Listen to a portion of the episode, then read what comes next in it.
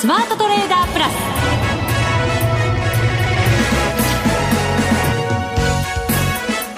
全国のリスナーの皆さんこんにちは。内田まさです。この時間はザ・スマートトレーダープラスをお送りしていきます。この方をご紹介しましょう。国際テクニカルアナリスト福永博之さんです。こんにちは。よろしくお願いします。よろしくお願いします、はいもう番組が始まる前から、はい、私の隣で福永さんが「高値引け高値引け」って。いやいやいやこれほら音声さんのチェックがあったからね。それで言っただけですから別にそんな何もなくてただ高値引けって叫んでたらなんか変な人じゃないですか。そうですよね、はい、まあね一応前提があったんですけど。そうそうそうそうですよ、はい、でもね、高値引けですよ。ね、これね日経平均だけじゃなくてトピックスのあと日経500も高値引けなんですよね。えー、なんかこのところ、はい、朝高後マイナスに転じるとか朝高後伸び悩むとか、はい、なんかそういうことが続いてたような感じだったので、ええ、なんかちょっとすっきりしましたけどね。まあ月末ですしね。ああそうですね、えー、それからあと今日はあの MSCI のなんかリバランスが発生したということで売買代金売買高ともに大きく膨らんでますよね。すごい売買代金5兆円台ですから、はい、ね、うん、まあですので大引けで、まあ、それだけの商いがこうねできたということなのでまああのー、やっぱり今回、えっと、MSCI はなんか、えっと、ゼロ増10減？はい、なんかどっかのあの選挙区みたいですけど。本当ですね。ねですからね本当そういう意味では売りに押されるんじゃないかという見方もあったんですけど、はい、まあ逆にね高値引け。何なんでしょうね。うん何なんでしょうね。何でしょうね。いやですからね先回りしてあの予想したよりも売りが少なかったのかそうですね。それよりもそんなもの跳ね飛ばしちゃうぐらいの、はい、何か買 いが買いが。ねあったかどうか。まあかぶさってきたというか 買いが入ってきたというか。はい、はい。ねまあ、それだとねいいと思いますけども。まああのそういったところも含めてえー、今日のこの上昇が明日以降にどうつながっていくのかちょっとね、はい、お話したいと思います。そうですね。よろしくお願いします、そして番組後半ではマネックス証券インベストメントストラテジーズ兼マネックスユニバーシティシニアフェローの塚本憲弘さんをお迎えしてお話伺っていきます。よりグローバルに。あそうですよ、はい。金利もね、ずいぶん落ち着いてきましたそうですよね。その分ね、ちょっと為替ではドルがちょっとね、えー、売られたりして円高には触れてますけど。146円台後半ですかね今ね。そうですね。はいえー、まあ為替市場はまあちょっとね、えー、円高が株式市場にもちょっとマイナスに働くような状況ではありますが、うん、どのようになっていくのかもう明日から12月相場入りですからね。師走相場。はい。ねえ。当日の一心があるの当日の一心よりなんか逆にクリスマスケーキのことばっかりが頭に浮かんで、えー、何食べようか。何を考えてるんですか？番組中ですよ。あそうです、ね、番組中、はい、はい、シャキッといきましょう。シャキッと。シャキッと。してないみたいにシャキッとします。そして一つだけ宣伝いいですか？どうぞどうぞ、はい、今日ねあの夜の8時から、ええ、マネックス証券で暗号資産セミナーネット配信で行いますのでもしよろしければご参加ください。これは、えー、事前申し込みは必要は？えっ、ー、とあるかな？うちはごめんなさい余計なこと聞いてしまいました。まあでもでもあの口座がない人も入れます、はい、そうです。詳しくはホームページでねご覧になっていただきたいなと思います、はい、金利が落ち着いてくると暗号資産も上がるっていうね、うん、そうですよ。はい、はい、資産ですからね。そうした動きがね、えー、今後どうなるのかも含めて、はい、いろいろと内田さんと楽しく勉強して もらえるというちょっと間が空きましたけど。宣伝ありがとうございます、はい、頑張ってください。ぜひぜひ今日の8時チェックしてみてください。それでは番組進めていきましょう。この番組はマネックス証券の提供でお送りします。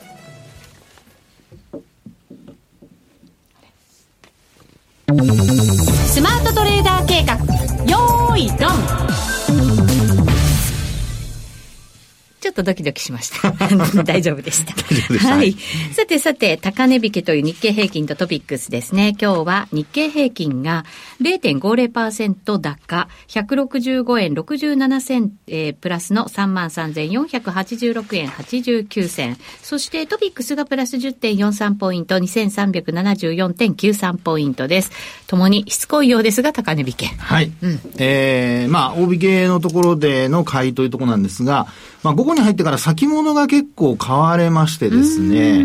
で、まあ、それによって、えー、値動き的にも、おまあ、高値引けになっていくというような、まあ、そういう動きになっていったと。だから、あの、先ほどの、あの、まあ、そうですね、1日の非同士の、あの、ナイトセッションも含めた、売買高見てみると、はい、実はね、昨日よりは少ないんですよ。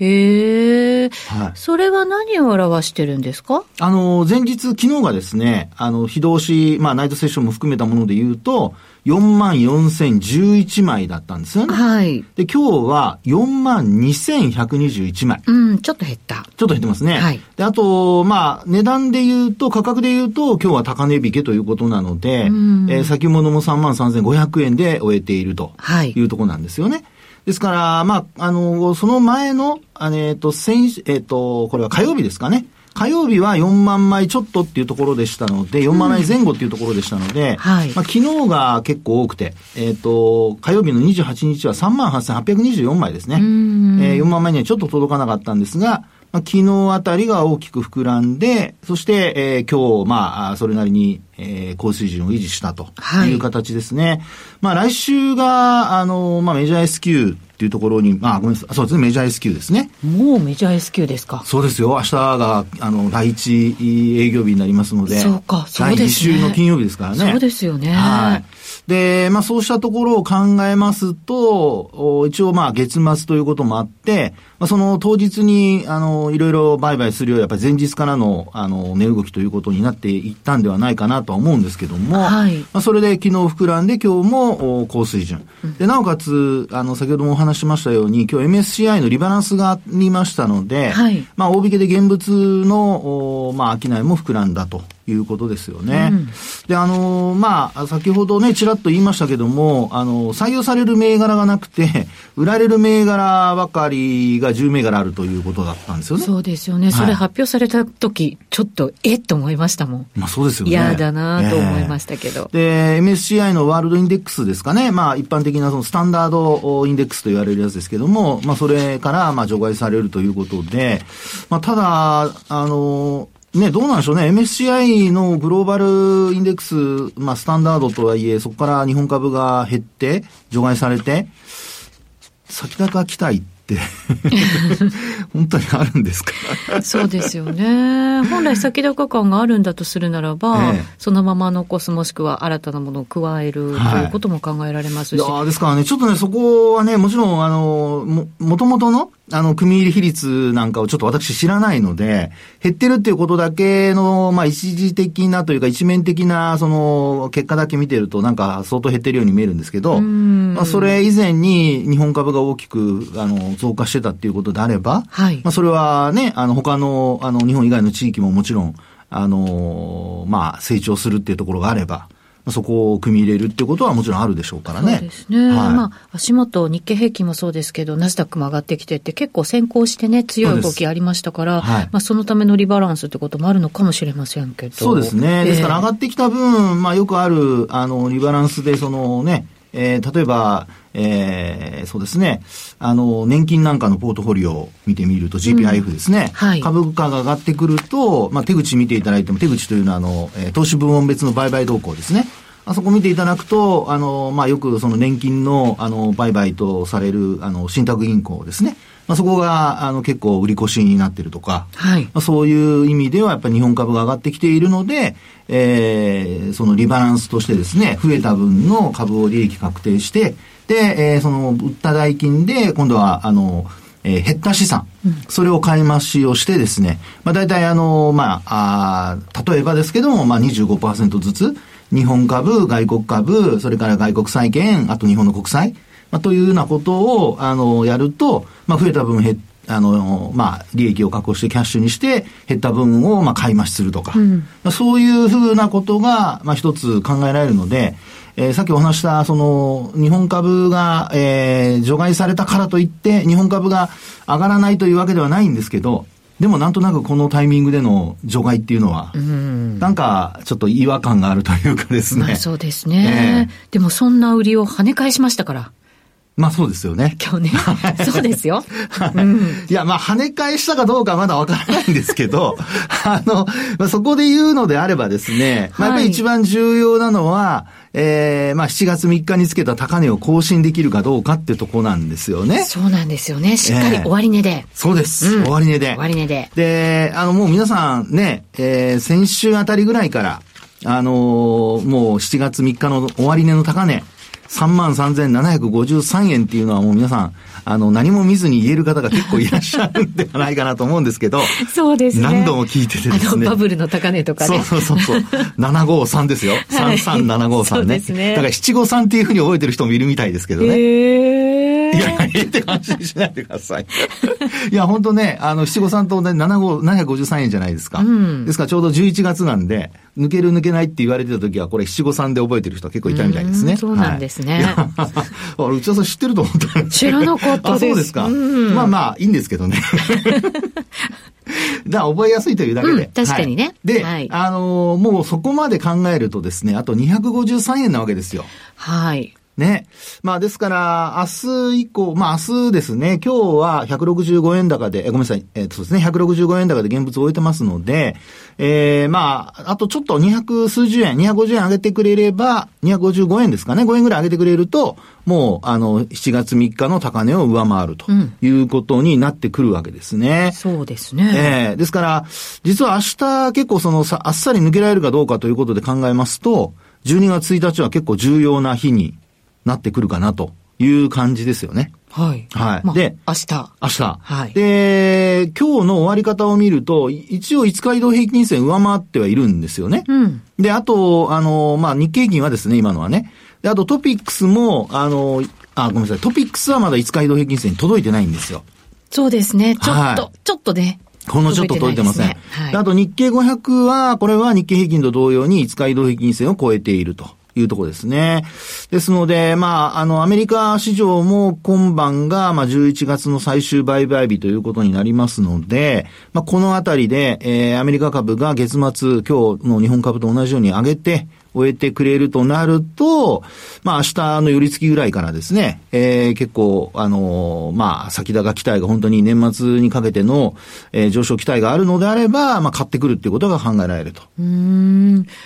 はい。なんか、福永さん、今日結構、私以上に、前に前に、上に上に行く感じじゃないですか？いやいやあのー、こういう時はですね、えええー、なんて言うんでしょうかね、あのー、今日みたいにこう、昨日の安値を下回る場面があったにもかかわらず、はい、引け高値で終えてるわけじゃないですか。そうなんですよね。ねですから、そういう時っていうのは、あの、売り方にとっては非常にあの、都合の悪い日なんですよ。ですから、この流れが続くかどうかはもちろんわかりませんよ。わかりませんけど、はい、あの、上昇してですね、終えるようなことになると、まあ、やっぱり売り方からすると、さっきお話したような、もう、あの、えー、253円上がるとですよ、あの、もうマイナスになっちゃうなんてことになってくると、やっぱ買い戻しが優勢になったり、そうですよね。ねそれがだから上昇へのエネルギーになってくるわけですよね。そうです、そうです。はい。ですからそういうことがきっかけになるかもしれないので、うん、まあ今晩のあの値動き以下ではですよ、明日、まあ超える可能性も一つ頭に入れとかないと、まああの、私はいつも慎重ではありますけども、一応あの、客観的に見るようにしてますんで、んあの、形がそういう風になってきた時には、やっぱ素直にこうやってお伝えしなしとかないとですね、あの、慎重なだけで終わってしまうと、それこそ儲けるチャンスもなくなっちゃいますからね。そうですよね、えー、今日はなんか福永さんが発してる熱量が違う。いやいや、熱量って。最初あれじゃないですか。いやいや、もう、もう、あの、時間がなくなるんでやってきますけども。はい。でですね、はい、あの、そうした中で、やっぱりあの、上昇とか下落の勢いがどうなってるかっていうようなところを、はい、まあちょっと見ていきたいんですけど、モメンタムモメンタムですね。うん、はい。それで見ると、あの、日経平均のモメンタムどうなってるかなんですが、ここからが本番です。うん、あの、ごめんなさい。低下してます。ええー、なんか前回もそういう話でしたもんね。はい、で、結局、高値抜けられなかったでしょ？そうなんですよ。そうですよね。で、今日もですね、実はモメンタムはゼロラインをね、下回っちゃってるんですよ。ええー、そうなんですか？そうなんです。で、こういうふうに、あの、モメンタムが低下している時っていうのは、これまでもお話しましたように、まあ、これはあの、高値更新ではないのでね、逆行現象ではないんですけども、もうすでにですね、逆行現象というのが、これはいつかというとですよ、あの、とですね、今年、あの、先週、はい、えー、24日の日にですね、えー、終値で33,625円というのをつけましたよね。うん、はい。ですから、まあ、高値まであと110円ちょっとっていうところまで行ってたわけです。110円弱ですかね。はい。で、そこで、あの、その時点でもうすでにモメンタムは逆行現象だったんです。で、今年に入ってというかね、11月に入ってから実はこの逆行現象って2回目なんですよ。うん。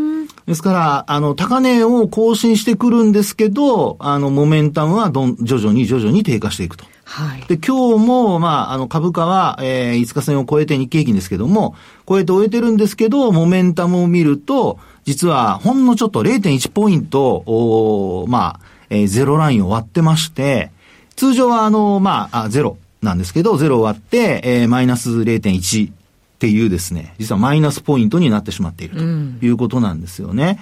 うん、で、まあ日経平均だけではなくてトピックスもどうかっていうところで見ますと、トピックスはですね、えー、ギリギリ、ちょうど100、あ、ゼロ近辺です。ゼロ近辺。はい。はい、えー、0.07ポイント上回ってます。なので、まあ、あの、先ほどもお話しましたけども、高く始まっても、やっぱモメンタムが仮にですよ、ゼロライン下回るなんてことになってくると、高売りした後に売り物に押されて、引けは結果的には超えられなかったっていうことになりかねないので、あの、チャートの形としては、あの、上方向へ行きたがってはいるものの、はい、今お話したように勢いがどうかっていうところもちゃんと見てですね、えー、判断をしていただきたいなというのが、今日の結論でございます。なるほど。はい。そうか。そのまま強気でいくと思いきや。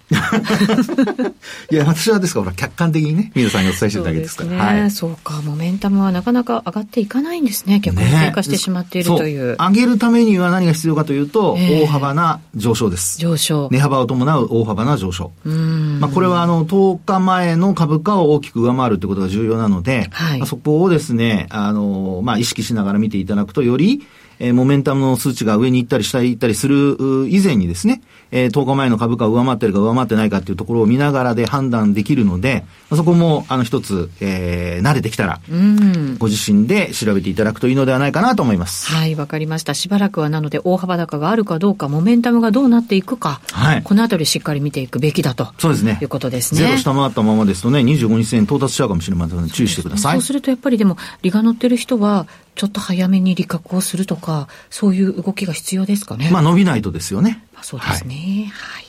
以上、スマートトレーダー計画、用意ドンでした。続いては、マネックス証券からのお知らせです。投資家の皆様、マネックス銘柄スカウターをご存知ですか？マネックス銘柄スカウターは、マネックス証券に口座をお持ちの方が無料でご利用いただける日本株銘柄分析ツールです。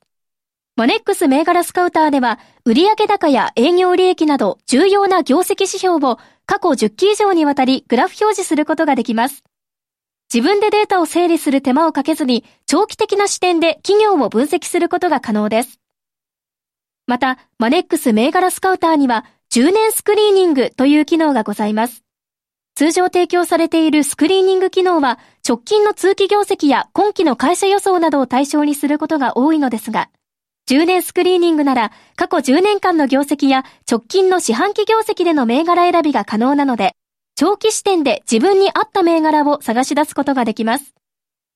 さらに、マネックス銘柄スカウターはスマートフォンへの表示最適化も行っているので、外出先などでも場所を選ばずスムーズに銘柄分析を行っていただけます。また、マネックス銘柄スカウターの活用術も、マネックス証券のセミナーやホームページで紹介していますので、ぜひご覧ください。マネックス銘柄スカウターは、マネックス証券に口座を開設いただくと、無料でご利用いただけます。マネックス証券の口座は、無料で開設できます。日本株投資の強い味方、マネックス銘柄スカウターをぜひお試しください。マネックス証券での取引に関する重要事項。マネックス証券が扱う商品などには価格変動などにより元本喪失、元本超過損が生じる恐れがあります。投資にあたっては契約締結前交付書面、目論見書の内容を十分にお読みください。マネックス証券株式会社、金融商品取引業者、関東財務局長、金賞第165号。スマートトレーダープラス今週のハイライト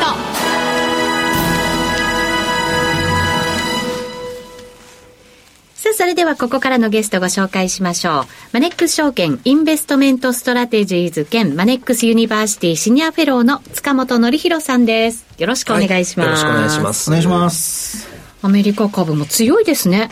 そうですね。あの、金利がずるずると下がってきて、はい、まあ利下げ期待ということで、年間4回が今見込まれてるんですよね。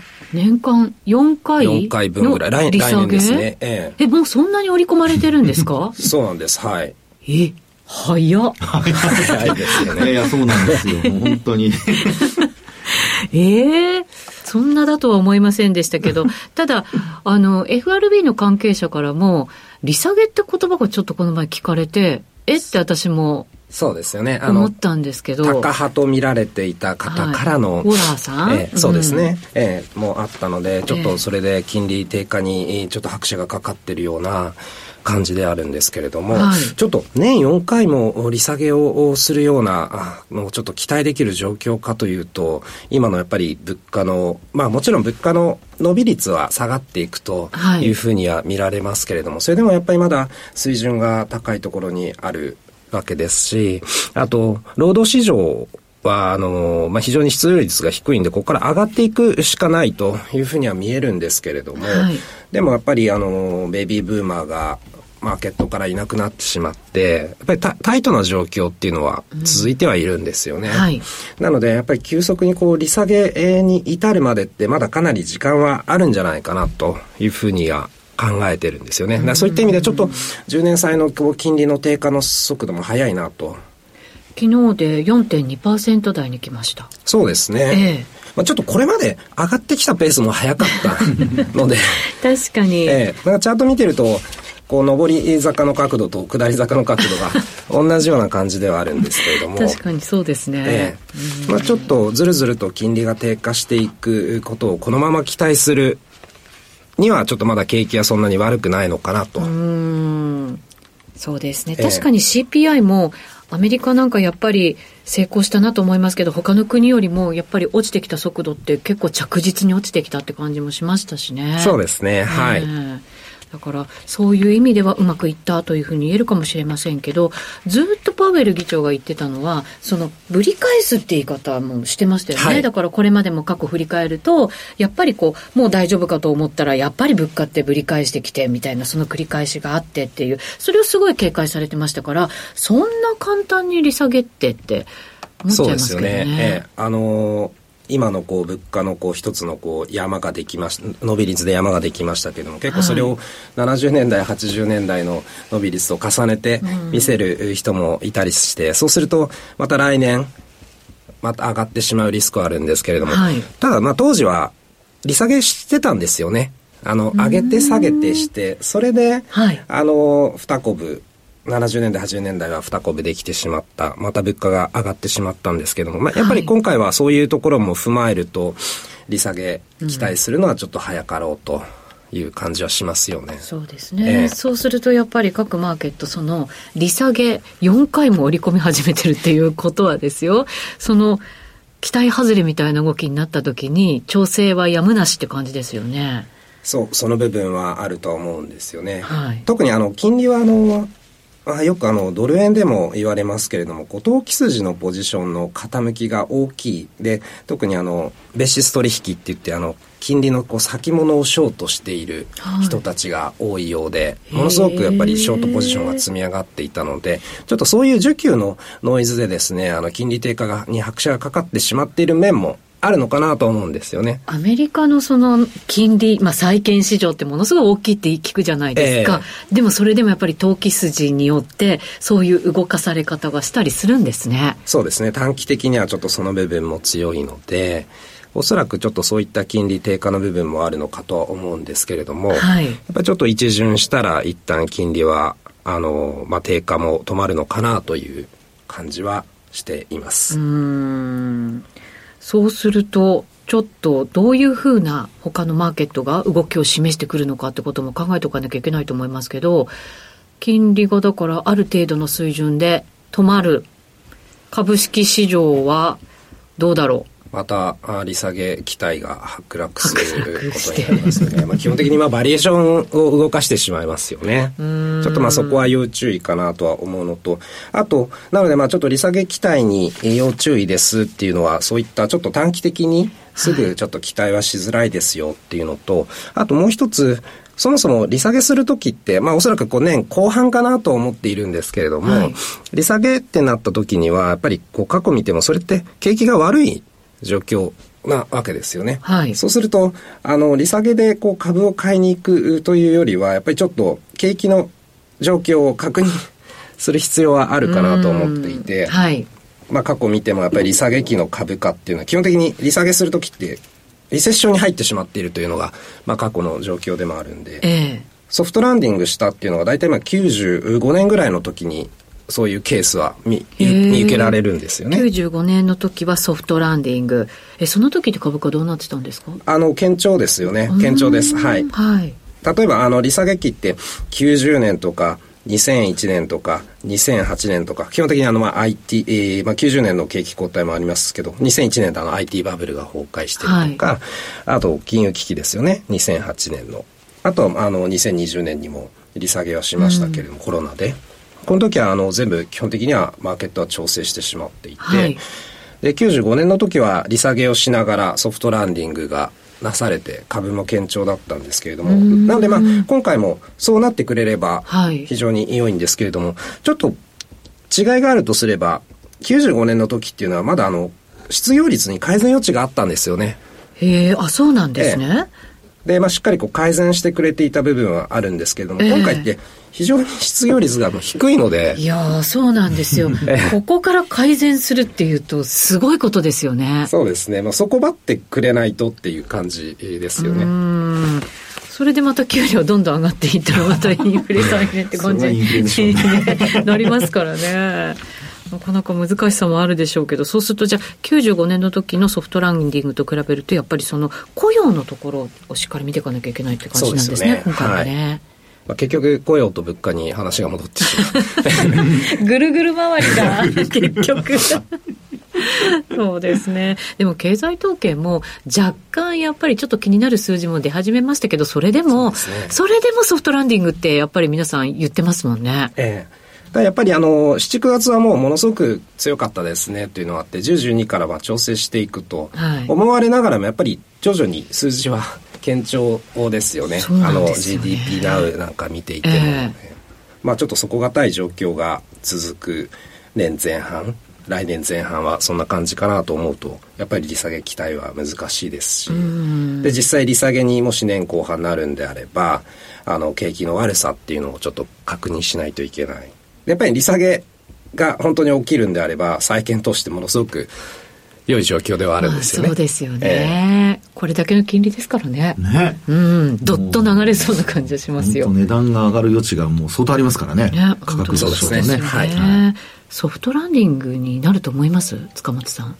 あの、まあ、ソフトランディングになってほしいとは思ってますけれども。みんながね。ええ、ただやっぱり過去を考えても、ちょっと、あの、これまですごく良かった状況で、ものすごい利上げをしているわけですから、やっぱりそれなりのこう巻き戻しっていうのは覚悟しておいた方が良いだろうなと思ってます。